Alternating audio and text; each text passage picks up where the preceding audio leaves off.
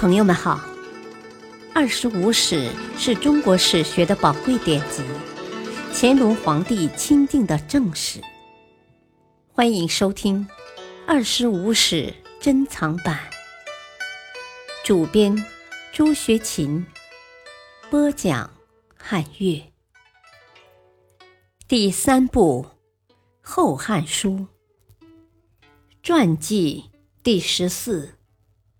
许慎、郑玄。二。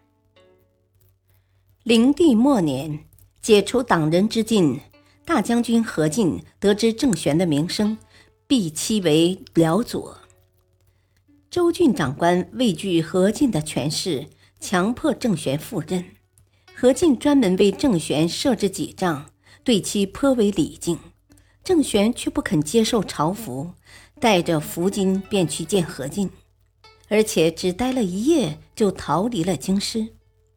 当时郑玄年已六十，河内赵商等数千弟子从远方前来投奔他。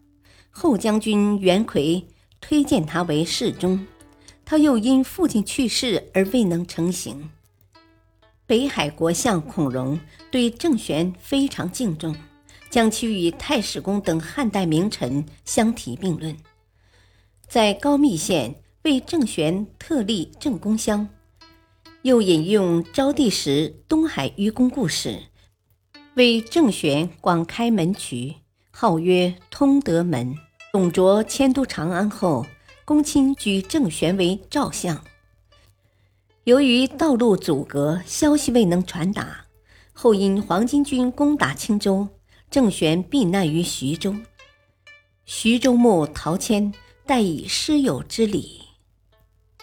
建安元年（公元196年），郑玄自徐州返回高密，路遇数万黄金。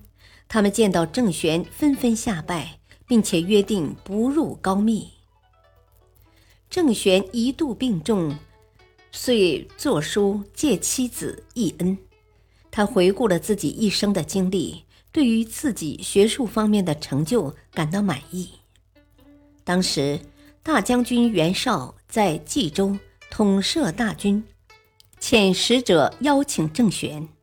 袁绍大宴宾客，郑玄到得最晚，被袁绍尊为上座。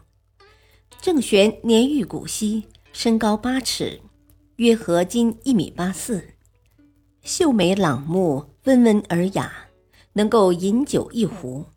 袁绍的宾客多为豪俊之士，人人能言善辩。他们见郑玄是位儒者，以为他才学浅薄，所以争相发难，提出各种刁钻的问题。郑玄一一作答，争饮皆人所未闻，在场者无不叹服。汝南英少依附于袁绍。此时恰好也在座，他向郑玄自夸道：“我是前泰山太守应中远，能否让我尊称您为师？”郑玄笑着说：“呵 呵，孔子之门考以四科，颜渊、子路之辈，无人称其官位。”殷少听后不觉面露愧色，袁绍于是举郑玄为茂才。拜左中郎将，玄皆不应。献帝又征玄为大司农，玄因病自求还家。建安五年（公元两百年），袁绍、曹操官渡之战前夕，袁绍派妻子袁谭强逼郑玄随军。郑玄行至袁城（今河北大名东）。病情加重而无法继续前进，当年六月病死，时年七十四。